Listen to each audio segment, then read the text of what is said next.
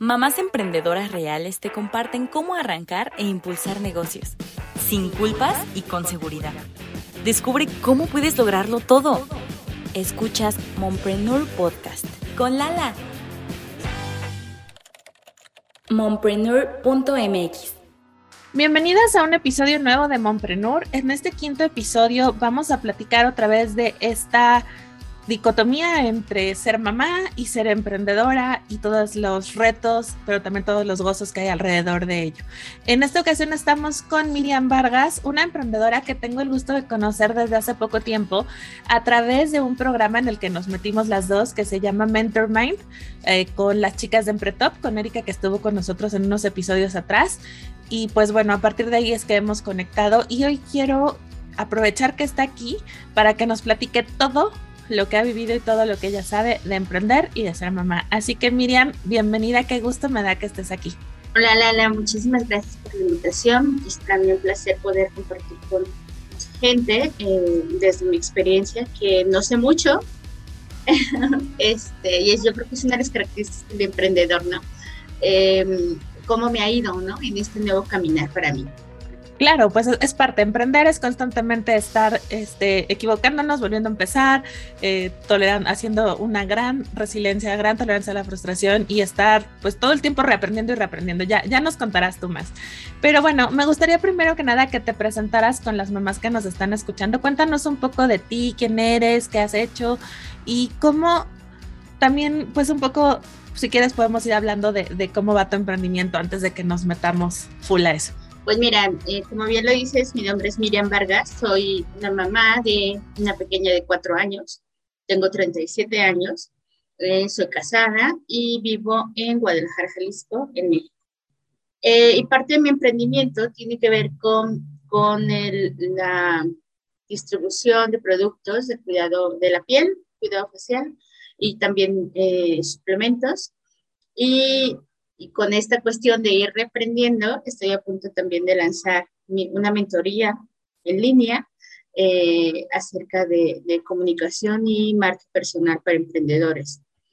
Eh, que va mucho de la mano con todo lo que vamos a platicar, que tiene que ver pues con mi historia completa de como emprendedora y que, bueno, se las cuento.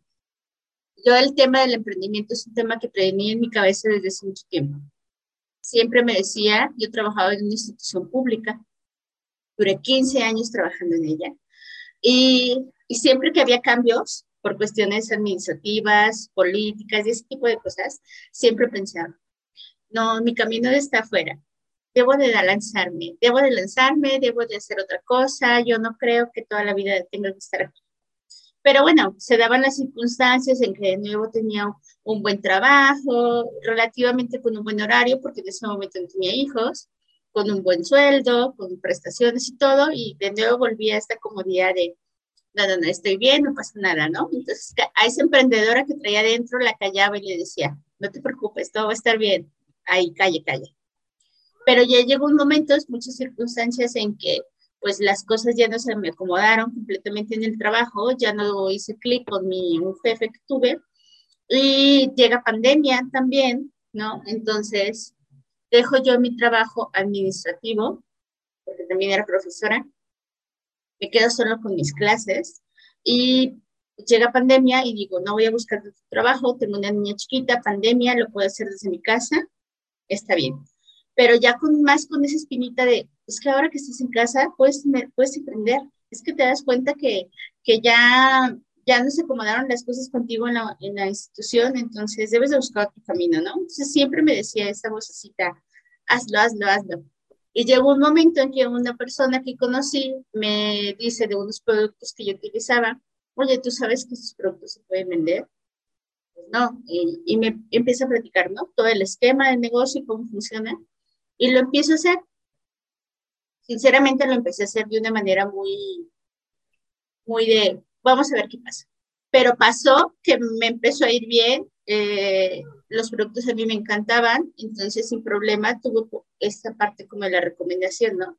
De la venta. Y ya cuando empecé a verlo como más serio, me entraron un poco los conflictos de, es que, ¿cómo es que estás emprendiendo si tú eres una maestra universitaria? Si estudiaste tantos años, ¿Cómo estás vendiendo estas cosas? Y ese fue, es uno de los grandes conflictos que se me empezaron a dar, ¿no?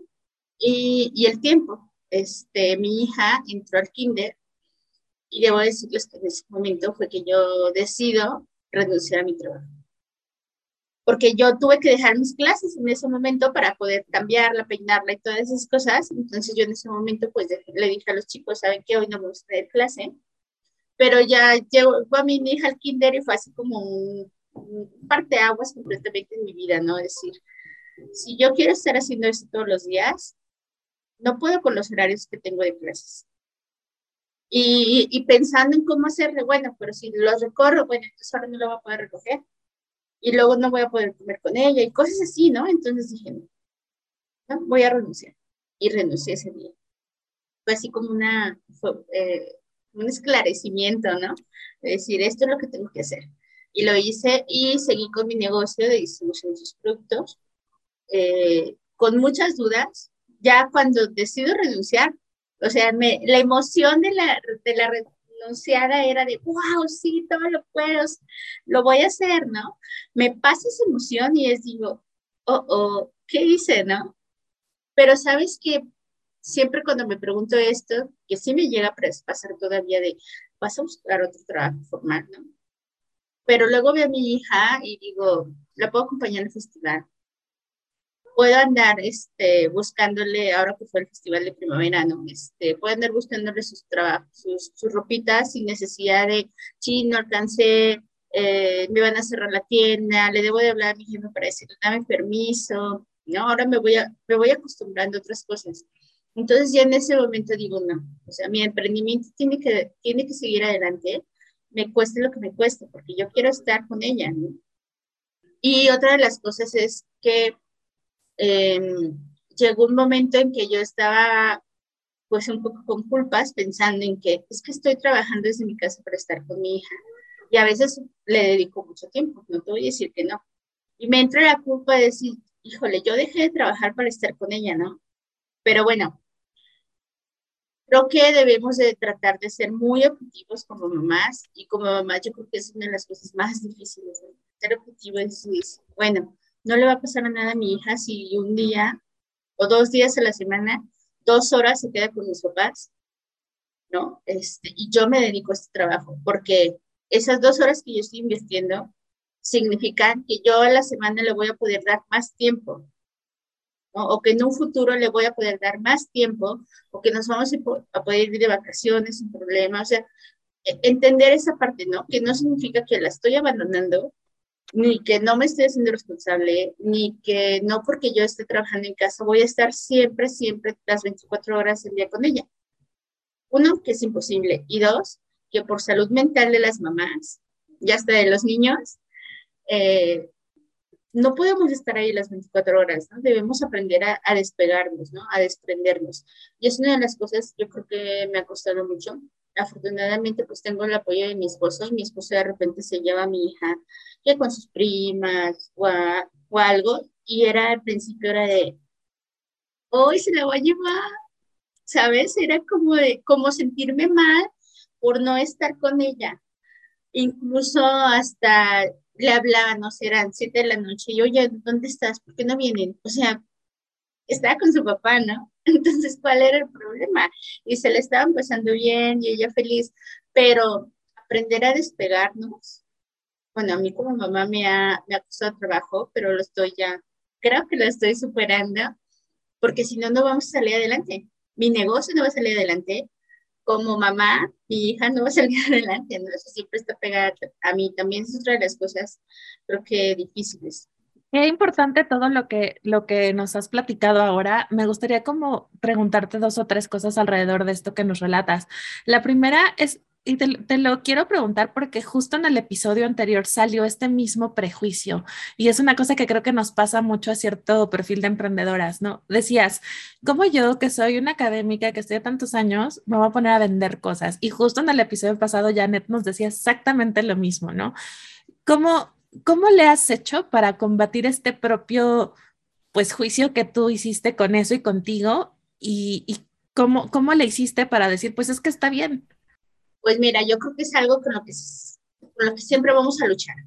Y, y, y creo que nos pasa, eh, incluso les voy a recomendar un libro que se llama El síndrome, el síndrome del impostor, que lo, lo, hizo una psicóloga y una periodista. Ay, se me olvidó ahorita el título, pero te voy a pasar el dato para que lo puedas comentar. Que es un libro que a mí me ha dejado, me ha caído muchísimos veintes de decir que las mujeres, mientras más hemos aprendido o mientras más grados tenemos o mientras más puestos hemos ascendido, no, no la creemos. Nos sentimos impostoras toda la vida. Y, y cuando yo me pongo a vender y, y, cuando empiezo a hacer eso, digo, no lo puedo hacer porque yo he estudiado mucho, ¿no? O sea, ¿sabes? Es como, me cuesta mucho trabajo entender que no puedo hacer otra cosa más allá de lo que me dejan mis estudios. Pero, pero lo, que, lo que yo hice fue, a ver, a mí los estudios que me han dejado habilidades. He desarrollado habilidades. Entonces, esas habilidades, haga lo que haga, venda o me regreso a trabajar como universitaria. Eh, yo trabajaba en áreas de comunicación, de difusión, relaciones públicas. Eh, haga eso también. Son las habilidades que tengo. No es el conocimiento, ¿no? No voy a llegar a una persona a venderle el, mejor libro, ¿no? O a, venderle eh, un conocimiento en sí, sino mi habilidad es la que me va a ayudar a vender. Y creo que nos debemos de, de reconocernos por eso y olvidarnos de este impostora que tenemos que nos dice, no, no lo vas a poder, que nos dice, no, tú eres una académica, ¿cómo vas a vender? Pues, y también decirles impostora, ¿qué crees? Cuando yo era académica sí vendía, vendía ideas, ¿no? Iba con mi jefe de departamento y le decía, ¿sabe qué? Quiero hacer un evento con los muchachos, ¿no? Y el objetivo es tal, tal, tal, tal. Este, era vender una idea, ¿no? Si él me lo compraba, digámoslo, si él lo aceptaba, era vender una idea. Cuando yo eh, hacía discursos, por ejemplo, le decía a mi jefe, uy, un jefe maravilloso, que, que incluso él, él, me decía, es que tú dime cómo lo debo de leer, ¿no? Entonces yo le hacía la entonación y todo, y él me decía, te lo compro. y me acuerdo muchísimo de él porque realmente, ¿no? Era una forma de decirle, es que usted le tiene que dar esta entonación para que tenga ese significado, ¿no? Impacte a la gente. Y él me decía, te lo compro porque él siempre pensaba esto, es que siempre se vende. yo me vendo ante ustedes, ¿no? Al momento que les digo, ayúdenme porque quiero que mi proyecto se crezca, pero necesito apoyo. Y yo le vendía la idea porque era mi discurso, pero en sus palabras si él no estaba convencido, pues no lo hacía. Entonces tenemos un mal, mal entendimiento de lo que es una venta. Y, y, creo que va de la mano con, con, con que nuestra generación siempre se nos dijo, es que tienes que estudiar para ser alguien, es que tienes que estudiar para salir adelante, para tener un buen puesto, para cosas así, ¿no?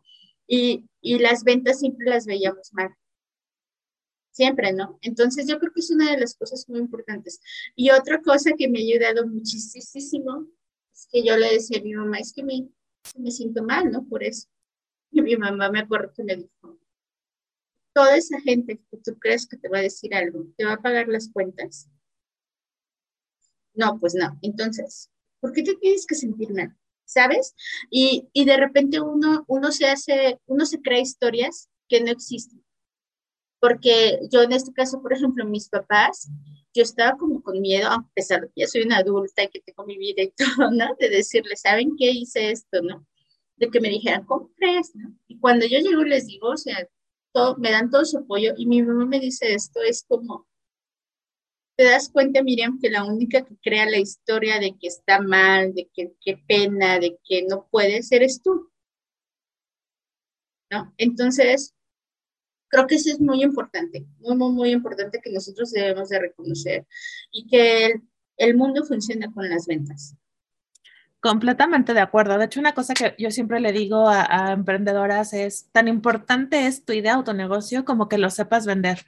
Y si no lo sabes vender, entonces no importa que traigas el proyecto más innovador, interesantísimo en el mundo, entonces nadie lo va a conocer. Entonces, me parece súper, súper relevante lo que dices, porque creo que si es generacional, al menos este, en, en, eso me conecto contigo, este como no, yo tengo que hacer algo que esté conectado directamente con lo que he aprendido en, en, academia, ¿no? En estructura, no con mis puestos, con mis cargos en chambas. Y a lo mejor no, ¿no? A lo mejor hay otras alternativas que pueden hacer que justo ingrese lana para que paguemos cuentas, porque también de eso se trata y también eso es importante. Entonces, pues gracias por compartirlo y luego nos pasa, pásame los datos del libro para que lo publiquemos y también este, vayamos haciendo ahí como un, un buen acervo. Arroba en Twitter. Pero otra cosa que te quería preguntar, y que tiene que ver con esto que contabas de que, que tu hija estaba entrando al kinder y que te diste cuenta que no ibas a poder, este, como pues está todo el tiempo si seguías con esos horarios. Ahora quiero que nos platiques un poco cómo ha sido ser mamá, cómo cambió tu vida, la llegada de esta niña, estos cuatro años que has estado con ella y cuál crees que ha sido como el desafío más grande. Pues, pues te cambia totalmente y no te das cuenta, ¿no? Porque de alguna forma tú, tú, tú en mi caso, eh, pues fue un embarazo planeado, fue un embarazo además muy esperado porque me costó trabajo embarazarme. Y, y es otra de las cosas también que, que, creo que es muy importante y que a mí me hizo tomar la decisión. Cuando yo me decidí embarazar, eh, pues uno como mujer piensa, sí, claro, a los tres meses, ¿no? No pasa nada, no, pero no, te das cuenta que no funcionan así. Y más por el estrés, la vida, la alimentación, tantas cosas que suceden hoy en día y pues me, me tengo que someter a un tratamiento. Afortunadamente yo en el primer tratamiento me eh, salí embarazada y dentro de, digamos, la escala de tratamientos fue más sencillo.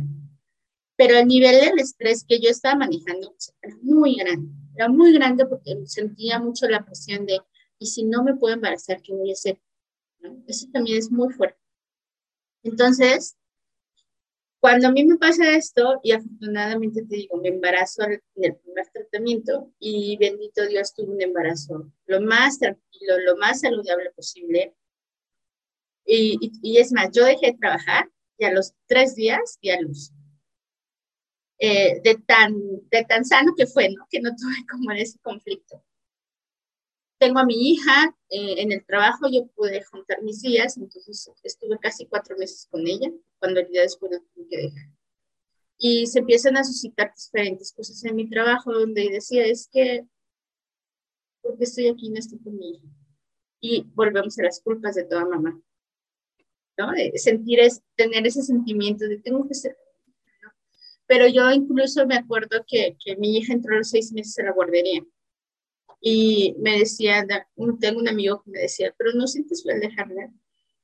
Pues sí siento feo, pero si toda la vida estoy pensando en que, está, en que sientes feo, no lo voy a poder superar. Y además, a mi hija le hace bien y a mí me hace bien, ¿no? Nunca voy a cambiar, creo que los niños deben estar con sus mamás, definitivamente, pero creo que también las guarderías son buenas, no voy a decir que son malas tampoco, creo que también te enseñan cosas a ti como mamá y al niño, ¿eh? Es, es, a mí me ha pasado. Pero ya cuando las cosas se empiezan a, a, tornar muy complicadas en mi trabajo, yo digo, no, es que para estar haciendo esto, mejor estoy con mi hija. Y era un pensamiento, ¿sabes? Que yo tenía desde hace mucho tiempo que decía, cuando yo tenga a mi hija, ¿cómo lo voy a hacer cuando vaya a la escuela? Con ese trabajo que tengo no voy a poder. Entonces, fue como un reencuentro personal y decir, ¿qué es lo que quieres en la vida?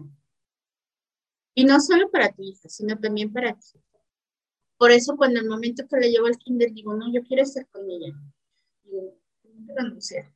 ¿no? Este, eh, afortunadamente tengo ya un emprendimiento que me, me está dando resultados, pero no quiere decir que te vas a quedar ahí, ¿no? Vas creciendo, porque es otra de las cosas que nos pasa como mamás, creo yo que trabajamos y que tenemos una carrera y nos llega un hijo, y a mí me pasó muchísimo, sentimos que ya no vamos a crecer.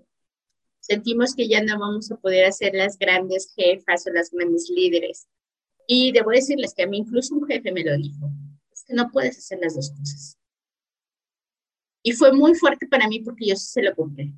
Se lo compré un tiempo hasta que dije, no, al contrario, ¿no? Voy a hacer las dos cosas, voy a tener una carrera quizá ya no voy a tener la carrera que me había proyectado en, un, en algún momento en, en, la institución donde trabajé 15 años, pero sí voy a tener una carrera profesional para mí con mi negocio, siendo mi propia jefa, en mis términos, con mis condiciones.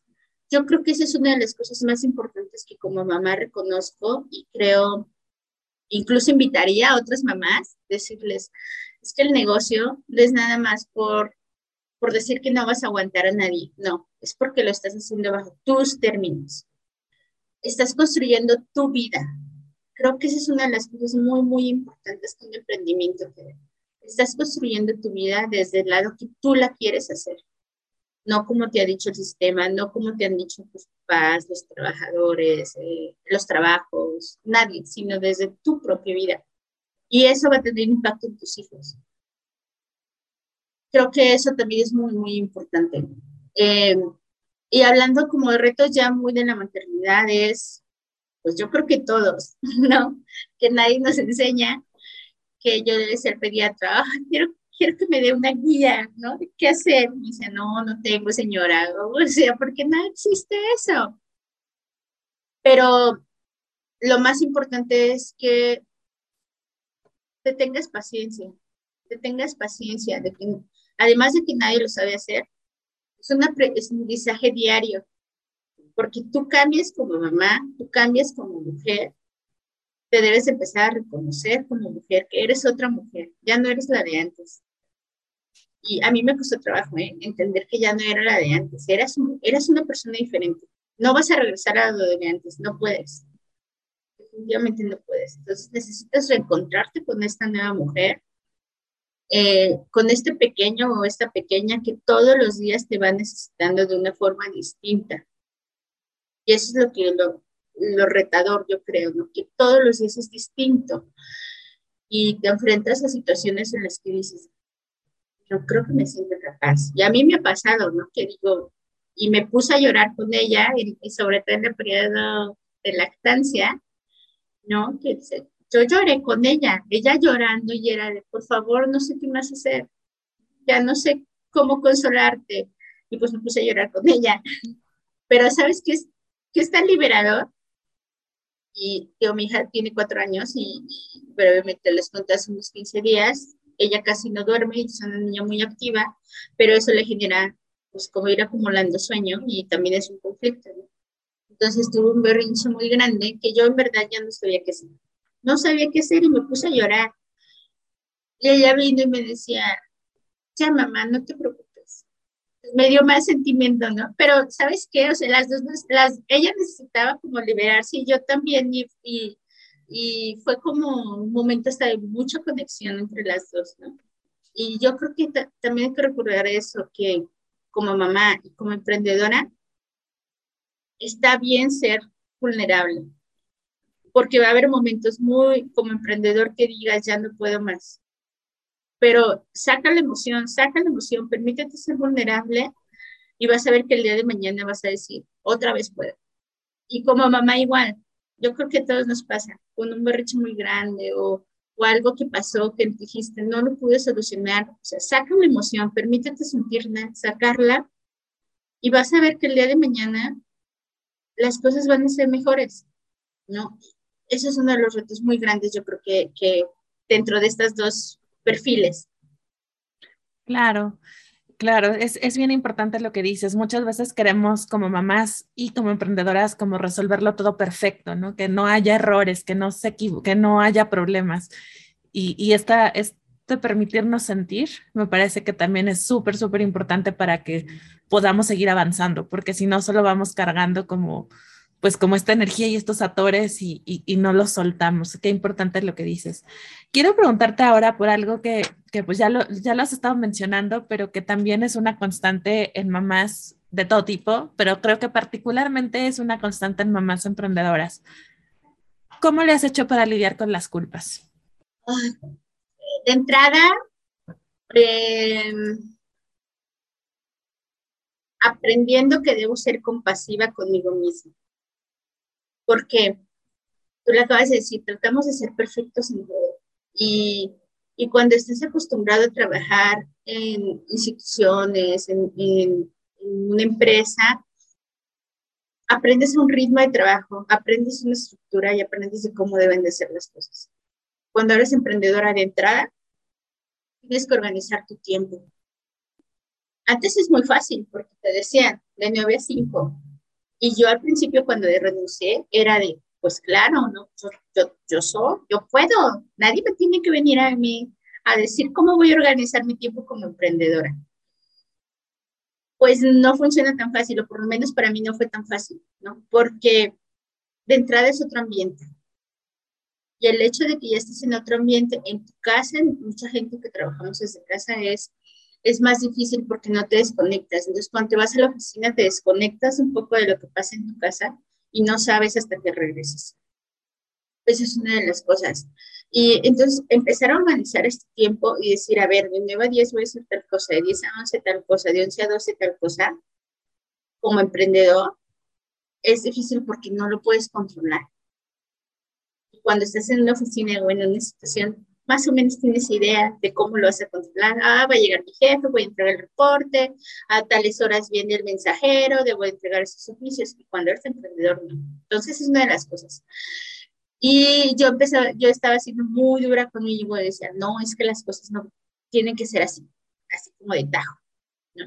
Y no, entonces empecé a hacer como, a entender que no podía hacerlo así, entender que estaba en otro esquema de trabajo, entender que los horarios no iban a ser tan específicos y que necesitaba ser más compasiva conmigo misma.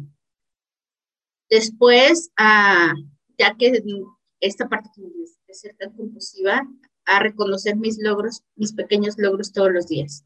Eh, porque yo no estaba acostumbrada a eso. O sea, sí estaba acostumbrada a trabajar por metas, pero no reconocía esos pequeños logros. Es esta inercia de rápido, rápido, rápido, rápido.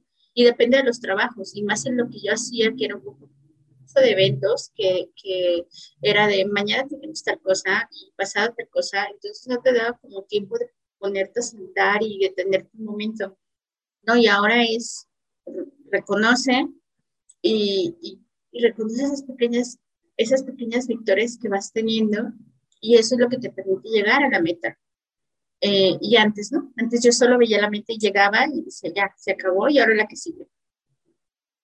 Esa es otra de las cosas, este, reconocer mis pequeñas victorias, tanto personales, desde el hecho de decirme, hoy, hoy ya no fui tan dura conmigo. Hoy me tuve más paciencia. Y ojo, es bien importante porque a mí me ha pasado, el día que yo misma digo, hoy me tuvo paciencia porque pasó tal cosa y, no exploté así y me dije, mira, tranquila, las cosas van a salir. A mi hija le tuve más paciencia. Entonces, em, esa es una de las formas que me ha ayudado a manejar la culpa, entender que no porque yo quiera resolverlo todo, eh, eso no va a tener impacto en ella.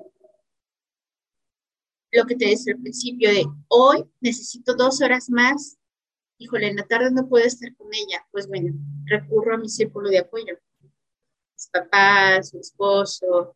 Eh, de repente cuando no hay nadie, pues trato de hacer malabares para, para sentarme un ratito con ella y decir, eh, media hora estoy de calidad con ella. Y en verdad yo antes decía, ay no, pero tengo media hora de calidad con ella y, o sea, sí, sí estoy ahí.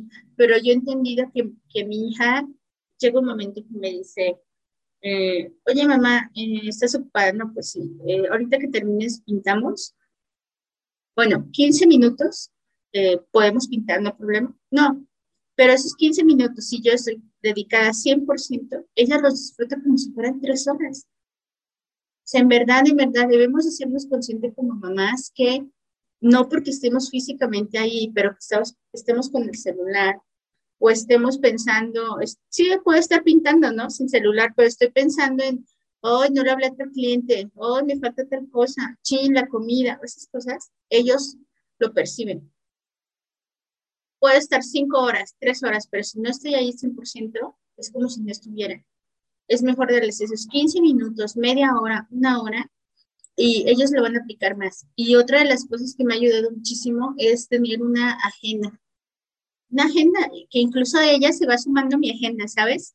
Ya incluso sabe, ay, este, después de comer vamos a ver eh, un poquito la tele y luego vamos a jugar.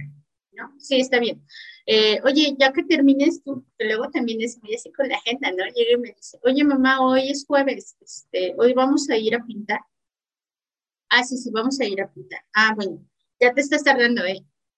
Entonces es cuando uno se tiene que apurar, ¿no? Y está bien, ¿sabes por qué? Porque a mí me permite tenerle orden, a ella la meto como esta parte de la agenda y ella también va entendiendo que hay momentos para todo, ¿no? Incluso le digo, 15 eh, minutos vamos a ir al parque, así está bien, ¿no? Son 15 minutos y luego vamos a hacer tarea, sí está bien. y eso me ha ayudado mucho con la culpa, a, a entender que, que mi trabajo no es enemigo de ella, y ella no es enemigo de mi trabajo. Los dos vamos a sumar, porque si yo no trabajo, pues no le puedo dar escuela y muchas otras cosas, ¿no? Y además, Miriam no se sentiría bien si no trabaja porque está acostumbrada a ser independiente también. Claro, qué, qué importante todo, todo lo que estás diciendo, porque más vale siempre el tiempo de calidad que el de cantidad, toda la vida. Oye, Miriam, para ir cerrando, te quisiera hacer una última pregunta. Imagínate que conoces a, una chava que está embarazada y quiere emprender. ¿Qué consejo le darías? Ay, se me, fíjate que se me hace muy importante porque eh, a veces a mí me da miedo andarle, andar dando consejos diciéndole a la gente, emprendan, emprendan, emprendan, ¿no? Porque de repente también hay una ola de, la onda es el emprendimiento, pero no necesariamente, ¿no? Entonces yo le diría que, que piense que recuerden que soñaba cuando era niña. Que recuerde que soñaba cuando era niña y por qué, porque se nos olvida. Cuando crecemos se nos olvidan esos pequeños sueños que tenemos, que al fin y al cabo es lo que nos hacen a cada uno saborear la vida. Y al momento cuando yo, yo empecé como a reencontrarme con esas cosas, dije, claro, estoy por el buen camino. Entonces, al momento de que ella recuerde sus pequeños sueños y decirle, ¿qué es lo que quieres? para tu hijo y cómo quieres vivir con tu hijo.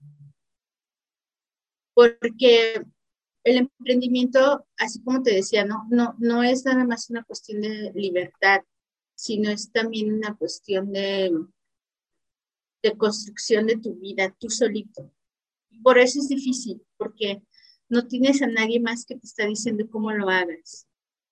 Pero si tú estás consciente que esa es la vida que realmente quieres, que esa es la vida que, quieres enseñarle a tu hijo. Aviéntate a emprender. Aviéntate a emprender con lo que ames, con lo que te guste. Y si dices, yo quiero emprender, pero no tengo ni idea con qué, no importa. Decide algo, decide un producto. Hoy en día tenemos muchísimas opciones. Desde, por ejemplo, como lo que yo hago, que es desde un negocio multinivel, hasta que vendas gelatinas, galletas, salsas. ¿Cuántos casos de emprendedores no tenemos que por hacer una salsa casera, hoy en día es la salsa que se vende en todo el mundo, los pasteles, en fin, un montón de cosas. Pero lo más importante yo creo es cómo quieres vivir tu vida cómo quieres que la viva tu hijo. Eh, yo pensaba, quiero que mi hijo ande en oficinas, porque iba a ser parte de su vida si yo soy así. Que lo llevara en algún momento en las oficinas, pasara media tarde. Es más, cuando era bebita la pasó. De repente pasaba media tarde en la oficina y yo en una junta y mis compañeros cargando a mi hija. Que bendito Dios tuve mucha, mucha suerte porque tuve compañeros que siempre me apoyaron, pero, pero no era lo que quería para mi hija toda la vida. Entonces, ¿qué es lo que quieres tú para tu hijo y para ti? Eso es más importante. Siempre pregúntense, para ustedes primero. Si no estamos bien las mamás, no están bien nuestros hijos. Eso, eso se nos debe de quitar. La, y es generacional también. Nos han enseñado que está mal pensar en nosotros primero. No es cierto. Simplemente recuerden, ¿cuántas de ustedes no llegaron a pensar en, ay, mi mamá se la pasa todo el día trabajando, mi mamá no duerme, mi mamá esto, ah, yo le voy a dar un regalo muy bonito mi mamá el 10 de mayo porque se merecen lo mejor. Entonces aplíquenlo para ustedes, nos merecemos lo mejor. No, una, el pensar en nosotros primero no nos hace egoístas. Porque luego es el mito, ¿no? Nos dicen, no, es que ahora las mujeres son egoístas porque no. si son ustedes mejores personas, se sienten bien, van a ser mejores mamás. Claro. Muchísimas gracias, Miriam. Me parece precioso el consejo que, que, dejas de cierre. Muchísimas gracias por compartirlo. La verdad que ha sido una charla que he disfrutado mucho y que agradezco mucho. Estoy segura que las mamás que nos escuchan también la van a disfrutar. Mil, mil gracias por estar aquí en este episodio. Y, y pues no sé, algo con lo que te quieras despedir. Pues agradecerte, Lara. Muchísimas gracias por este espacio. Y, y, y, me da pie para decirle a las mamás también, escúchense, escúchense, en verdad. A mí me encanta participar en estos espacios porque, porque no te das cuenta como en el rush que estás cuando te estás escuchando. Y, y estas cosas es cuando digo, wow, mira, ¿no? Y, pero, pero es como como tanta sabiduría que tienes, pero todas las tenemos. El problema es que no, no lo reconocemos, no nos escuchamos, no nos vemos a nosotros mismas. Entonces véanse, escúchense, ámense y verán que van a ser unas mamás geniales con unos emprendimientos. Muchísimas gracias, Miriam. Pues eso sería todo por este episodio. Nos escuchamos la próxima semana en el siguiente episodio de Mompreneur, disponible, ya saben, en Spotify, en Apple Podcast, en Google Podcast y pues también en el sitio web empreneur.mx donde estamos colgando todos los emprendimientos de las mujeres que han venido a este podcast. Hasta pronto.